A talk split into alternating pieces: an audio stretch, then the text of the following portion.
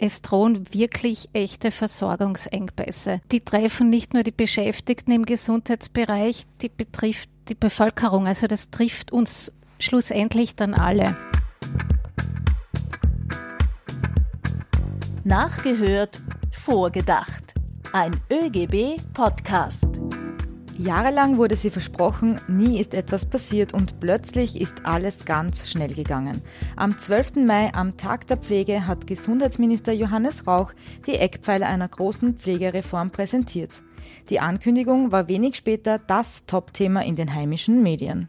Die Regierung hat heute die Pflegereform vorgestellt. Sie bringt den Beschäftigten mehr Geld, aber wird auch das Angebot Gehaltserhöhung, besser? Entlastungswoche, Ausbildungsbonus, das sind Elemente aus der Pflegereform. Eine Milliarde Euro für die Pflege. Das sieht das Maßnahmenpaket vor, das die Bundesregierung präsentiert Eine hat. Erhöhung des Gehalts für Beschäftigte in der Pflege, Ausbildungsbonus und Entlastungswoche. Das sind Elemente aus der Pflegereform, die Regierung heute vorgelegt hat. Das waren schon einige Punkte der Pflegereform. Hören wir jetzt Gesundheitsminister Johannes Rauch nach, was die Reform für ihn bedeutet. Das ist ein klares Signal, dass der Bundesregierung die Pflegenden, die Zupflegenden, die Angehörigen wichtig sind. Dass wir wissen, dass sie eine tragende Säule unseres Sozialstaates darstellen und dort entsprechend auch reagiert werden muss. Das war Gesundheitsminister Rauch und wir denken jetzt vor, was die Pflegereform für die Beschäftigten in der Pflege bedeutet, beziehungsweise was für sie dabei rauskommt. Hallo und herzlich willkommen. Mein Name ist Peter Leinfellner aus der ÖGB Kommunikation. Hallo auch von mir, ich bin Barbara Kasper, ebenfalls aus der ÖGB Kommunikation. Unsere Gäste sind heute die ÖGB Gesundheits- und Pflegeexpertinnen Claudia Neumeier-Stickler, hallo. Hallo. Und Martina Lackner, hallo. Hallo. Ja, der Druck der Gewerkschaften hat sich offenbar ausgezahlt. Die Pflegereform ist jetzt da. Was ist positiv? Gibt es äh, Schattenseiten? Vielleicht könnt ihr da einen kleinen Überblick geben. Der Begriff der Reform ist ein bisschen gewagt. Ja, man hat angekündigt, auch diesen Pressemeldungen, das ist die größte Reform, Pflegereform. Nur wenn ich was reformieren will, dann muss ich auch die Form verändern. Das, was vorgelegt worden ist, ist, es kann nur ein Start sein für eine umfassende Pflegereform. Wir brauchen wesentlich mehr. Und ich glaube persönlich, dass es dank den Druck der Gewerkschaften, der wir ausgeübt haben, auch über so weit gekommen ist. Wir haben ja jahrelange zum Stillstand hier gehabt. Ja. Es war immer Papier ist geduldig, es war viel am Papier drinnen. Und plötzlich aufgrund des Drucks, das wir aufgebaut haben und immer wieder darauf aufmerksam gemacht haben, die letzten Jahre, Jahrzehnte, haben wir gesagt, da haben wir ein Problem, wir werden ein Problem haben im Personalnotstand. Ja, wir werden Personalnotstand haben. Nein, ich bin der Meinung, wir haben ja längst Personalnotstand. Ja. Wir schlittern im Personaldesaster, wenn wir nichts unternehmen. Plötzlich wird verkündet eine Pflegereform, die eigentlich aus meiner Sicht keine Reform per se ist, sondern Ansammlungen für verschiedenen äh, Ankündigungen. Es fehlen wesentliche Teile, ja, diese, äh, diese Reform. Aber darauf kommen wir wahrscheinlich ein bisschen später zurück. Claudia, was ist deine erste Einschätzung?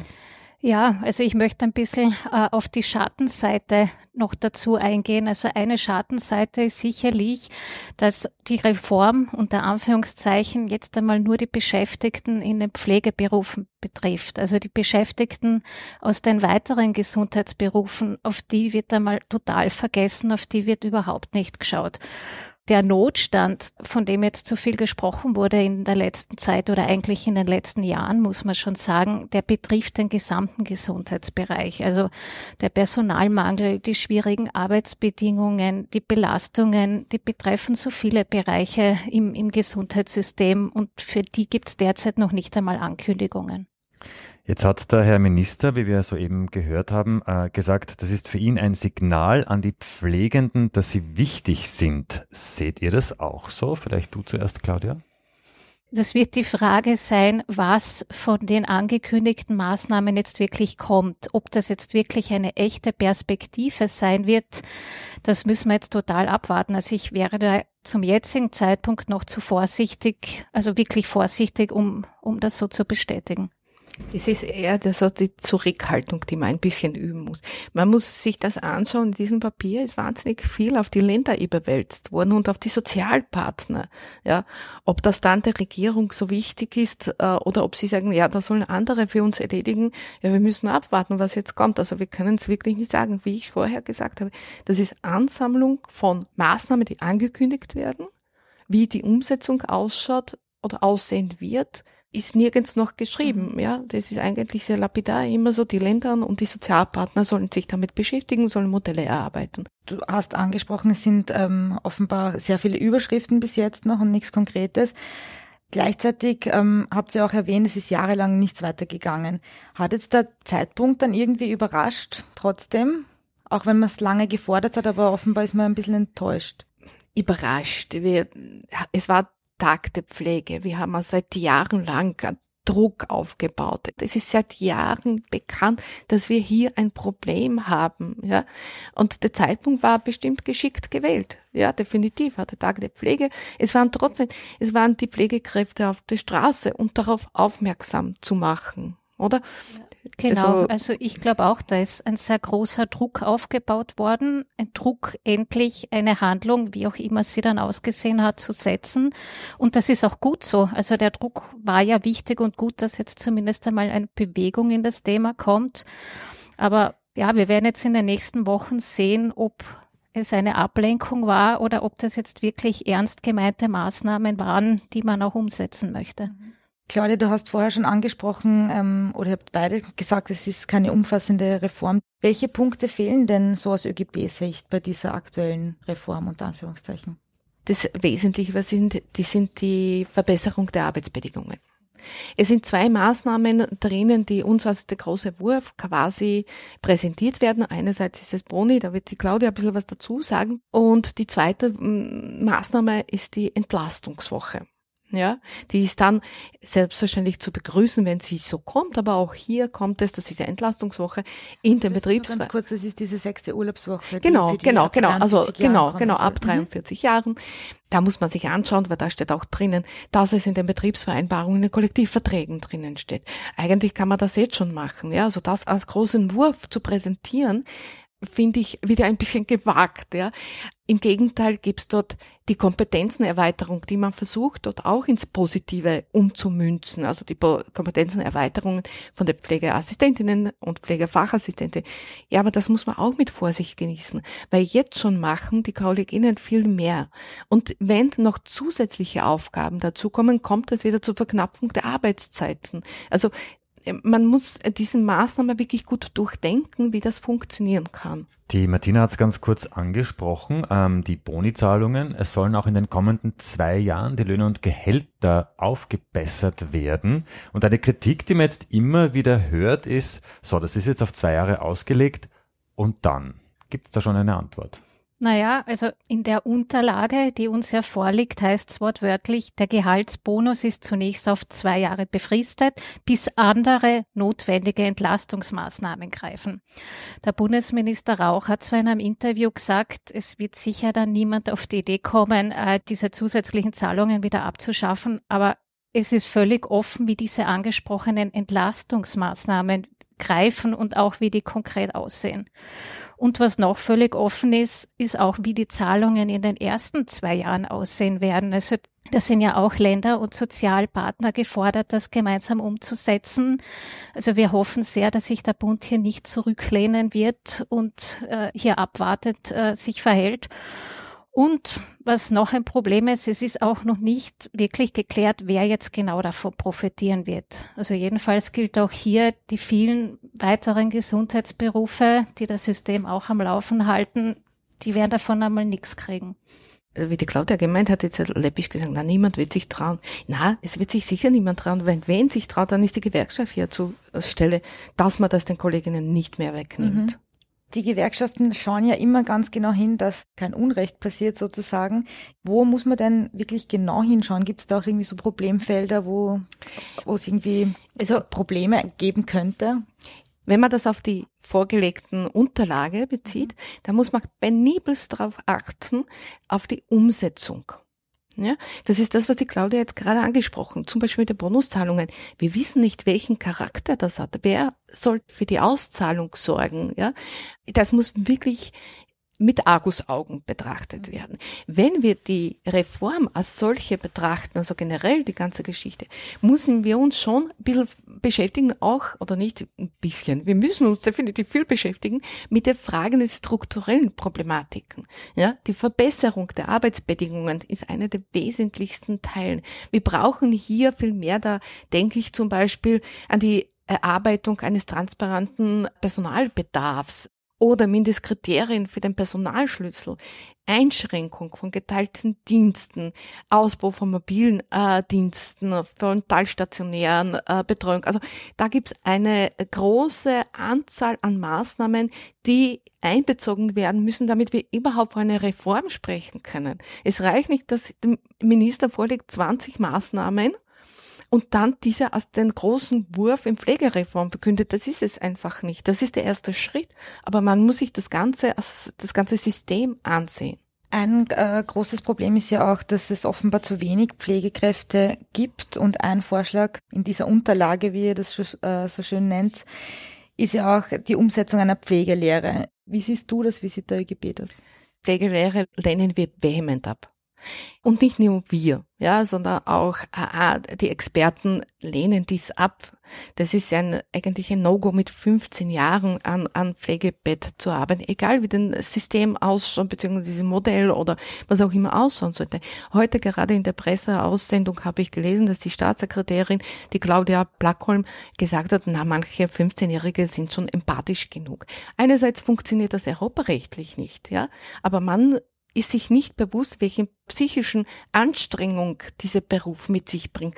Das ist nicht zumutbar einfach den jungen Menschen. Da muss man wirklich stark darüber nachdenken, ob das der richtige Weg ist.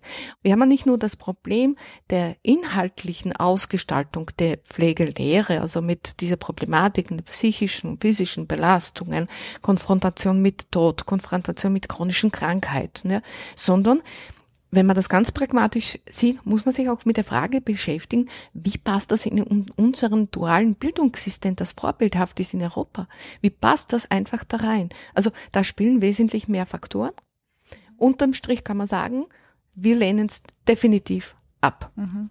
Ein weiteres Problem, was mir jetzt auch noch einfällt, ist ja wahrscheinlich auch, wir haben jetzt schon zu wenig Pflegekräfte und wenn junge Leute ausgebildet werden, bräuchte es ja außerdem auch noch jemanden, der das übernimmt. Die Kinder dann offenbar nicht. Ja, genau, oder? genau. Das ist auch einer der Punkte. Wer soll das machen? Wir haben einen Personalnotstand und jetzt soll zusätzlich auch noch für Auszubildende da sein. Also äh, das, das ist, ja, also diese Pflegelehre Ablehnung, vehement Ablehnung. Gut, ich merke schon bei der Pflegelehre, ähm, da gibt es ein klares Nein. Bei uns ist auch äh, die ÖGB Gesundheits- und Pflegeexpertin Claudia Neumeier-Stickler. Ein weiterer Punkt in dieser Reform ist, es soll einen Pflege-Daheim-Bonus geben. Kannst du uns ganz kurz erklären, was das ist und dann, was du davon hältst?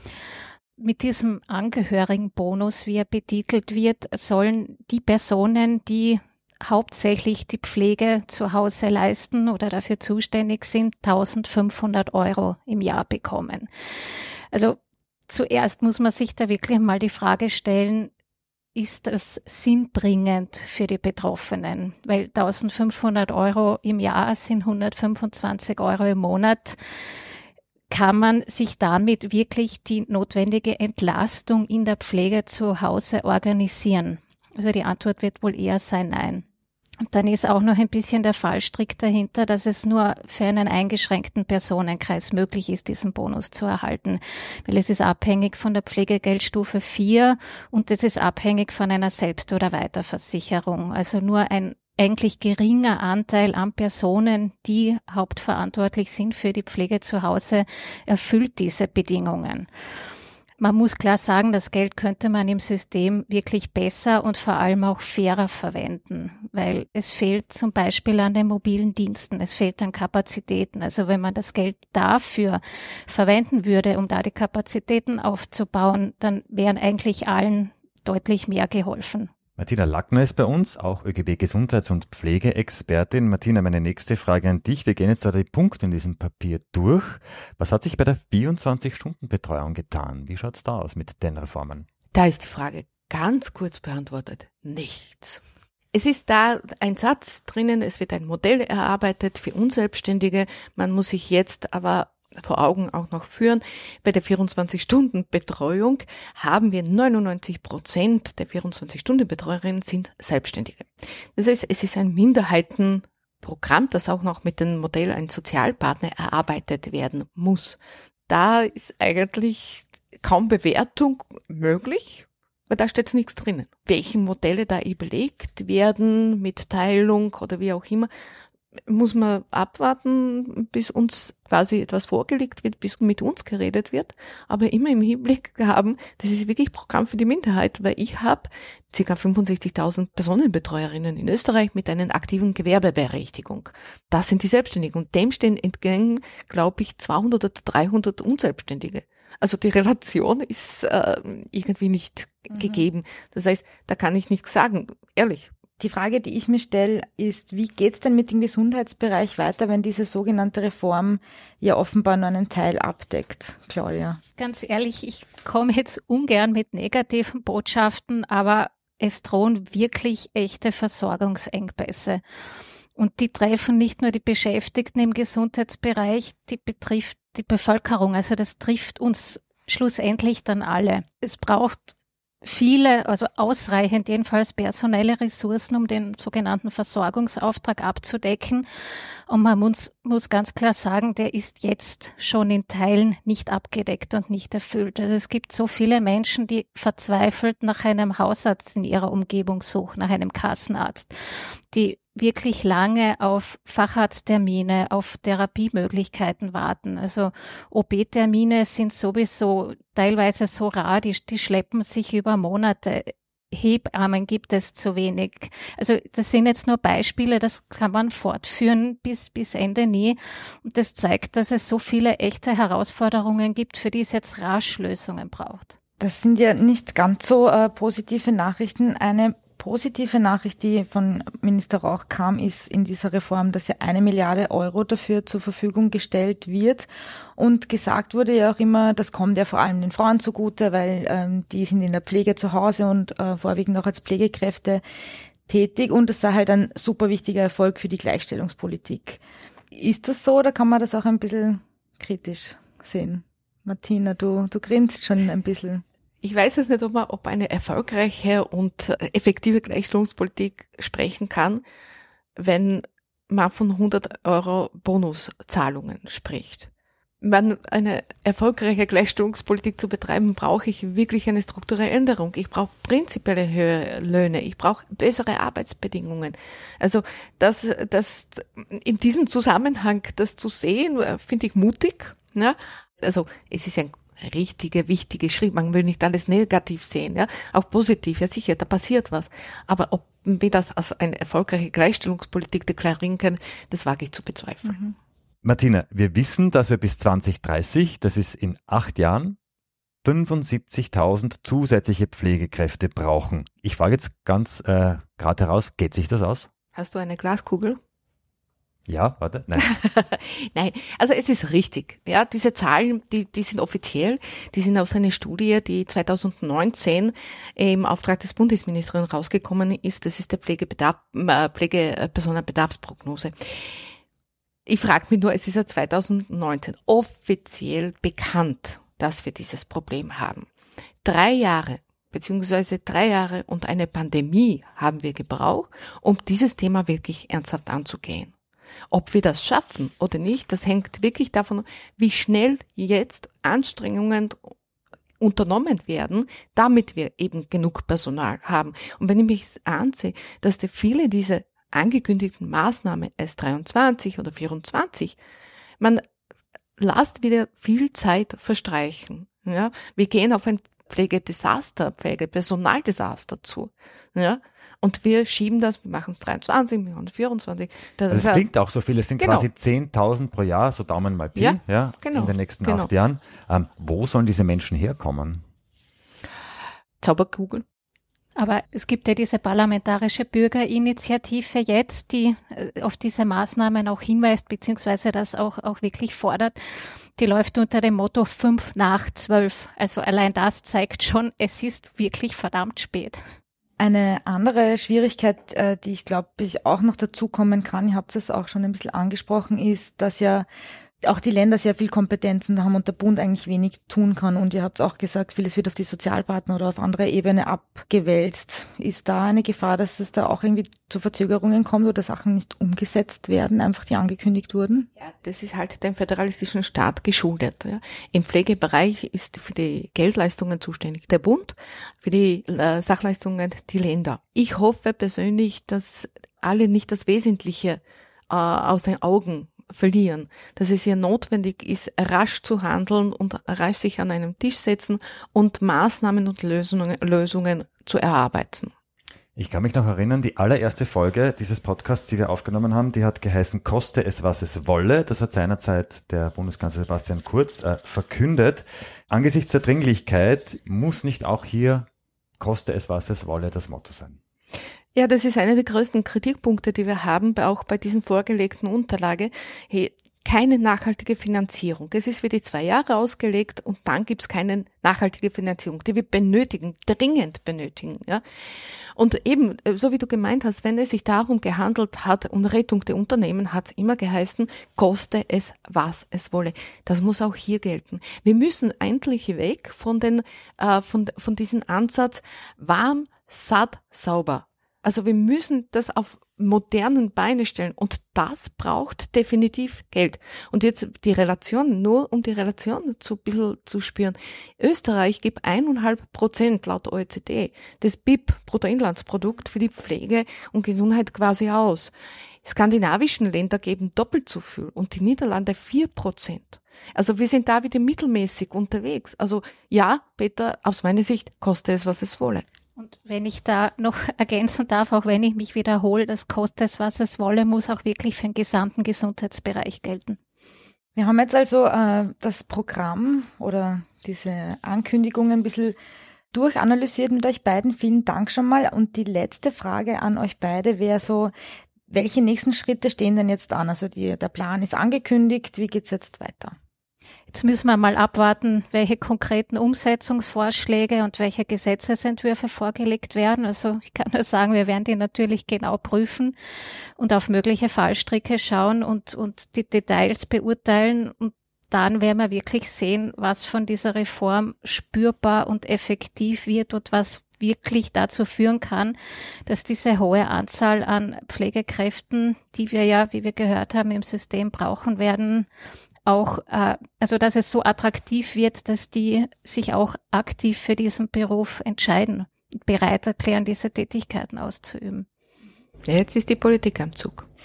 Eine Reform, in der viele Gewerkschaftsforderungen aufgegriffen wurden, aber auch eine Reform, in der noch wichtige Punkte fehlen. Danke auf jeden Fall mal für eure spannenden Analysen. Danke Claudia und danke Martina. Bevor wir euch gehen lassen, ihr ahnt es schon, glaube ich. Wie gewohnt kommt jetzt unser ÖGB-Quiz und auch hier dreht sich alles um das Thema Pflege. Die Frage. Wer legte im 18. Jahrhundert in Österreich den Grundstein dafür, dass Pflege ein Frauenberuf ist? Keine Ahnung. Also Pflege hat zum Armenwesen gehört, also äh, keine Ahnung. Wurde ja auch großteils äh, im kirchlichen Setting, also von, durch, durch Klöster mhm. umgesetzt, aber die Rahmenbedingungen geschaffen werden dort wahrscheinlich nicht sein. Mhm. Nein, nicht ganz, aber spannende ähm, Ideen und Gedankengänge. Aber es ist auch ein Berufsstand mit sehr vielen Regeln, würde ich sagen. Es waren Beamte. Und sie sagten, dass Frauen reinlicher seien, größeres Mitleid mit Kranken empfänden und mit mäßiger Belohnung zufrieden wären als Männer. Haben wir wieder dazugelernt. Mhm. Ja, danke. Auch wenn wir es nicht so hören wollten. Das heißt, da brauchen wir auch noch mehr Männer in der Pflege. Definitiv. Definitiv. Damit verabschieden wir uns von unseren Gästen. Danke fürs Dabeisein, Claudia Neumeier-Stickler. Vielen Dank für die Einladung. Und danke auch an dich, Martina Lackner. Vielen Dank. So, ihr bleibt jetzt bitte beide noch ein bisschen bei uns, weil, und da sind wir schon stolz drauf, das war jetzt Folge 50 unseres Podcasts Nachgehört Vorgedacht. Ich würde vorschlagen, wir trinken jetzt alle vier dann ein Glas drauf.